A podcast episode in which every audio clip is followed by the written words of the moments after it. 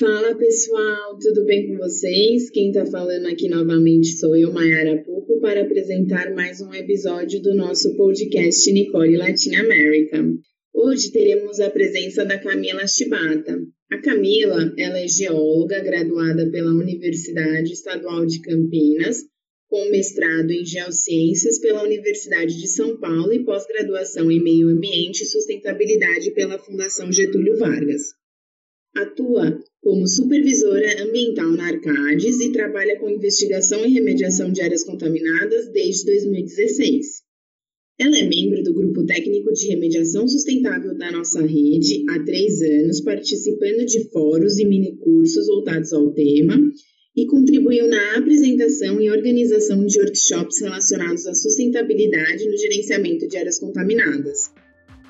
Camila, é um enorme prazer recebê-la aqui no nosso podcast. Seja muito bem-vinda.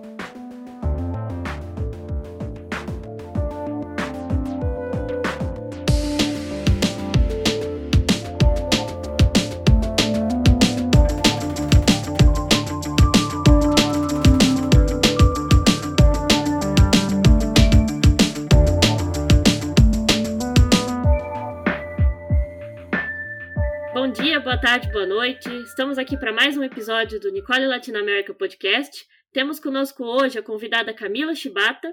E eu já queria começar com a primeira pergunta, Camila, que era para saber se você pode nos contar um pouco do seu interesse sobre sustentabilidade e como foi o desenrolar desse tema na sua trajetória no mercado de áreas contaminadas. Além disso, você também pode nos falar como surgiu a ideia de avaliar a pegada de carbono nos processos envolvidos no GAC? Olá, pessoal. Bom dia, boa tarde, boa noite. Primeiro, queria agradecer o convite de vocês. Fico muito feliz em contribuir com o podcast. A minha experiência do GAC, eu comecei. É, pouca gente sabe disso, tá? Mas o meu primeiro contato com remediação, e que inclusive com remediação sustentável, aconteceu em 2013, né? Quando eu fazia faculdade ainda na Unicamp, né? Eu sou geóloga foi com uma iniciação científica é, em um projeto de remediação de drenagem ácida de mina com barreira reativa permeável. E utilizando ferro valência zero e biocarvão, é, eu fiz alguns ensaios para avaliar a capacidade de absorção de metais pesados em drenagem ácida de mina. Então, foi aí que eu tive meu contato né, com, com áreas contaminadas e remediação. E o interessante que eu gostei, né, me interessei pelo projeto, é que esses adsorventes, né, esses materiais são obtidos facilmente a partir dos rejeitos da indústria metalúrgica e alimentícia, né? Metalúrgica, o ferro valência zero e o biocarvão é feito a partir do bagaço de cana de açúcar. Então, sempre tive muito atenta aí, né, à sustentabilidade, eu gosto bastante. E na minha carreira em si, eu comecei na Arcades em 2016 como trainee e estou trabalhando no mercado há cinco anos e meio, mais ou menos, e fui evoluindo desde então, de, de trainee até analista, até geóloga, até supervisora ambiental, que é o meu cargo atual. E essa questão da pegada de carbono nos processos de remediação, como eu sempre fui muito curiosa, né, gostei, gostava muito, gosto muito de sustentabilidade, eu estudo sobre o tema de remediação sustentável, sobre as ferramentas, é, desde 2018, mais ou menos. E aí eu sempre olhava nas ferramentas, né, que existiam poucos dados sobre a emissão de carbono quando a gente relacionava a infinidade de macroprocessos de áreas contaminadas, né? Então, às vezes, as ferramentas focavam muito só na escolha da técnica da remediação e faziam um cálculo estranho e global, né, para a pegada de carbono relacionada à técnica, mas não permeava alguns outros aspectos de macroprocesso do GAC, como, por exemplo, vapores, né? E aí eu fiquei pensando, putz, se a gente fizesse uma análise mais granular, né, de cada macroprocesso, o quanto de pegada de carbono né, emissão de gases de efeito estufa a gente não estaria negligenciando, né? Então, como existe um boom atual, né, grande sobre ESG, é, mudanças climáticas, que na verdade está bastante atrasado em relação ao, ao movimento que deveria ter sido feito há muito tempo atrás. Se a gente não fizer os nossos inventários de carbono, né, se a gente não conhecer quais são as emissões relacionadas às operações, é, de áreas contaminadas, a gente não vai conseguir gerenciar, não vai é, de, gerenciar a questão do carbono de verdade, não vai conseguir mitigar. Então, a partir disso veio a ideia. Muito interessante, Camila, todo, então, toda essa sua bagagem, né? Ver que você começou com essa ideia já faz muito tempo. E vocês então têm desenvolvido alguma ferramenta para fazer esse cálculo? Como que vem sendo tratado essa parte, essa questão da pegada de carbono nos projetos de remediação? Então, nós temos uma ferramenta na Arcades que a gente está utilizando para fazer os nossos reportes né, das nossas operações no GAC, que é uma ferramenta que a gente desenvolveu baseado no GHG Protocol, que é uma ferramenta utilizada para entender, quantificar gerenciar as emissões né, dos gases de efeito estufa. E é um método internacionalmente reconhecido né, pelas empresas e pelos governos para realizar justamente os inventários de GE. E ela é compatível né, com a ISO 14064 que é a, a BNT, né, que detalha e orienta as organizações para quantificar a elaboração dos relatórios de emissão e remoção do, dos GE. Então, óbvio, né, que é uma ferramenta que demandou bastante trabalho para construir, bastante brainstorms sobre todos os processos uh, a serem analisados, a gente teve que trabalhar aí com informações é, retroativas para testar a, a ferramenta e a aplicabilidade, teve que passar por alguns processos de validação, é, uma pesquisa abrangente aí de fatores de conversão que conversassem com é, bibliografias consistentes, né, como por exemplo do painel intergovernamental de mudanças climáticas, né, o IPCC. Então, a partir disso, né, e de uma avaliação de todos os escopos bem detalhados que vem na ferramenta do GHG, a gente conseguiu construir essa ferramenta. E eu aconselho a todos aí, independente do ramo, né, se é indústria, se é consultoria, se, enfim, né, o tipo de negócio que for, que é muito importante fazer os inventários, porque a gente não consegue gerenciar nada que a gente não conhece. Então, como que você vai pensar em mitigar ou se comprometer com meta de redução, né? Se você não, não tem os seus inventários descritos em detalhe, né, das suas emissões.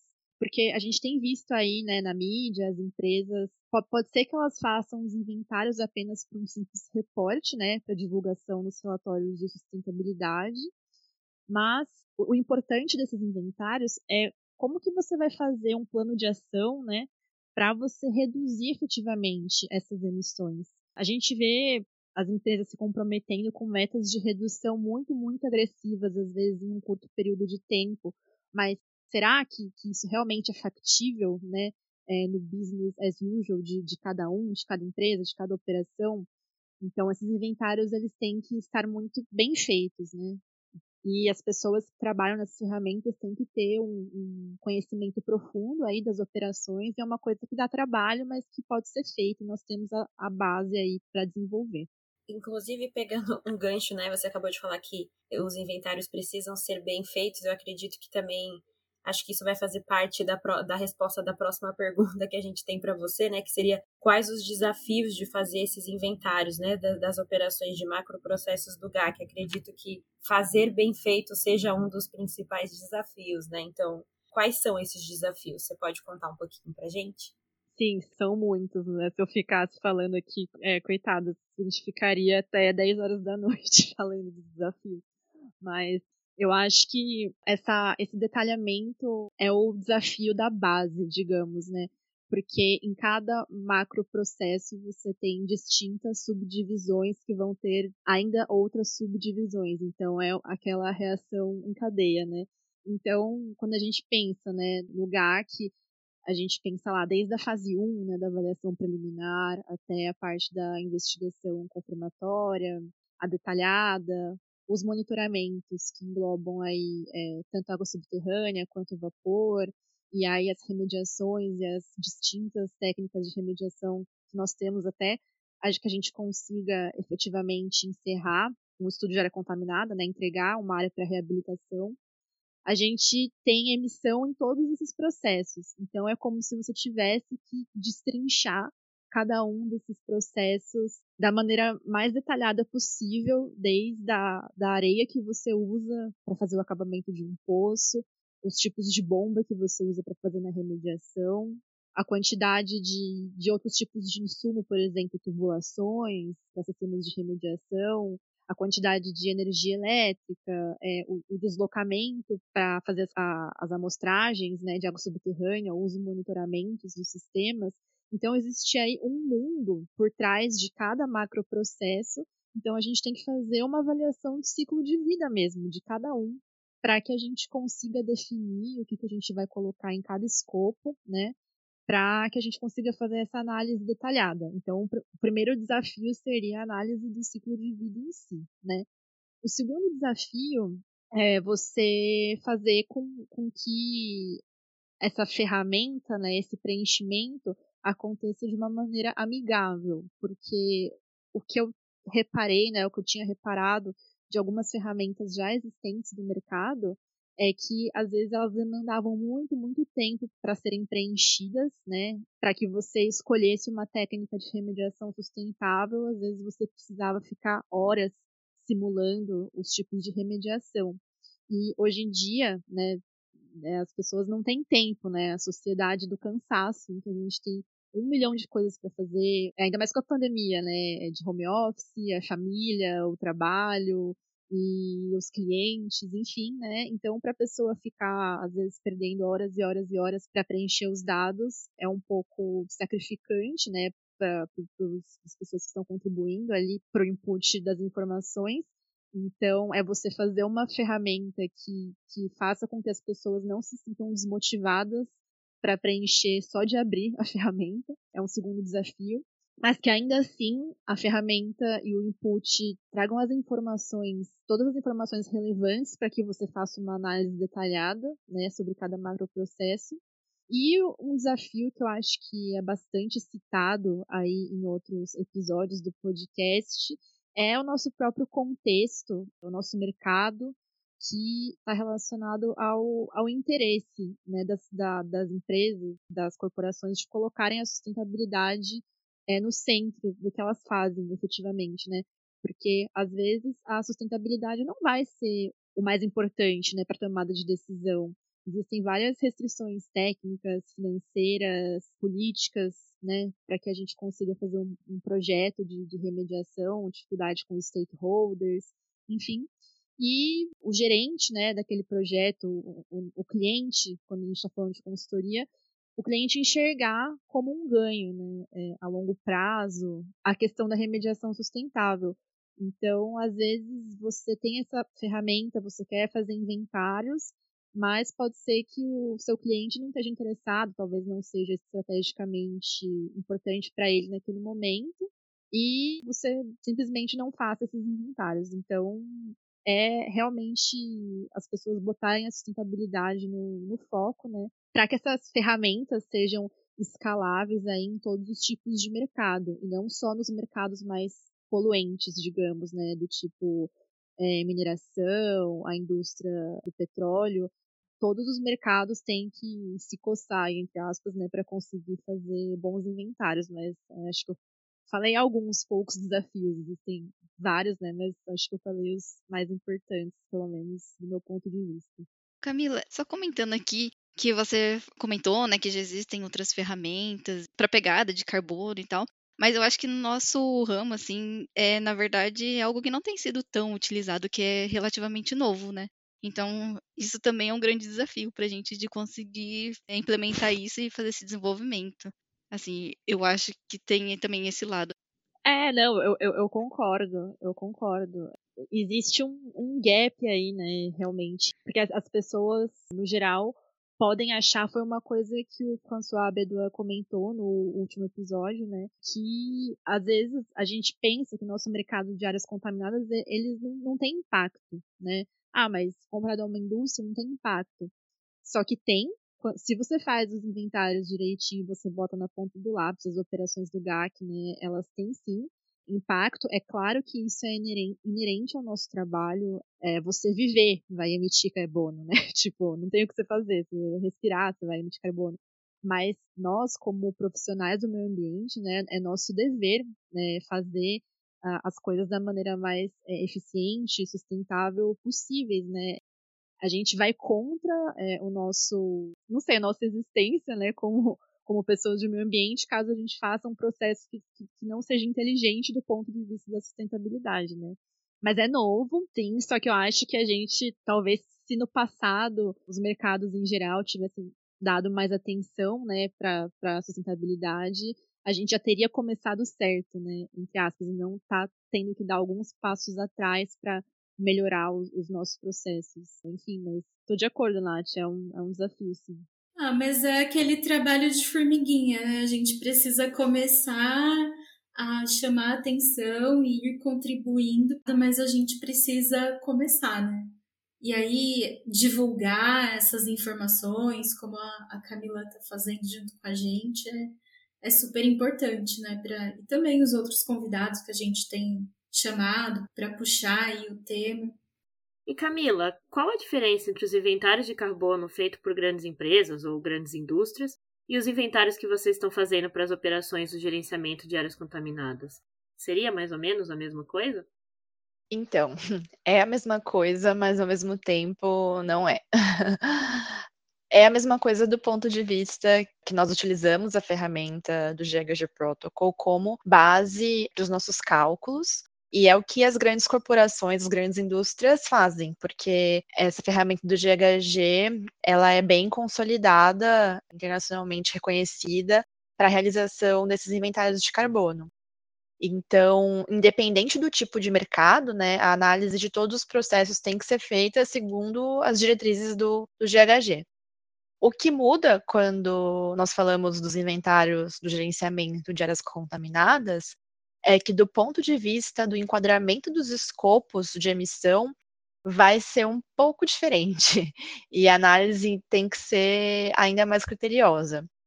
E aí, dando um contexto um pouco melhor para quem não está familiarizado com o tema, os escopos de emissão estão relacionados a emissões diretas ou indiretas, que são subdivididas em diversas outras categorias. Então, quando nós falamos de emissões relacionadas à mobilização de um sistema de remediação, por exemplo, né? Existem as emissões relacionadas à montagem uh, e à concepção do sistema de remediação em si, além das emissões relacionadas ao transporte, né, da onde o sistema é montado até a área a ser remediada, por exemplo, e as emissões da operação e da desmobilização, enfim, de qualquer outra manutenção subsequente, né? Então, a depender da etapa, as emissões entram em escopos e categorias diferentes, que podem ser tanto do responsável pela remediação da área contaminada, quanto da consultoria ou da empresa terceira responsável pela remediação. Então, tudo vai depender do ponto de vista. Se é do poluidor, isso entra no escopo 1 do inventário de carbono dele, né? Essas emissões relacionadas ao sistema, que eu acabei de dar o exemplo. Mas a emissão acaba entrando no escopo 3, é, do ponto de vista da operação de remediação por parte da consultoria, então, a gente tem que ter esses, essas premissas muito bem estabelecidas para os inventários do, do GAC, né? Porque os reportes dos escopos e das categorias vão depender do ponto de vista. Bom, muito legal toda essa bagagem que você nos trouxe. Muito obrigada, Camila. Eu acho que, como sempre, vai ser de grande valia para os nossos ouvintes, né? Essa, todo esse conhecimento que você nos trouxe hoje.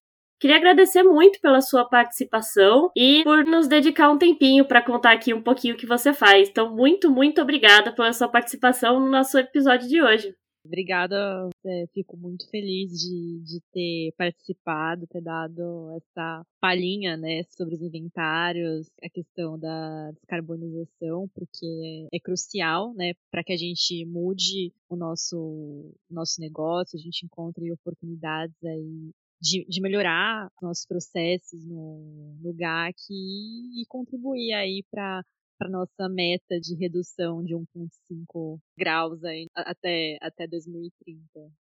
Sim, e hoje, assim, as formas de compartilhar o conhecimento estão muito mais acessíveis, né?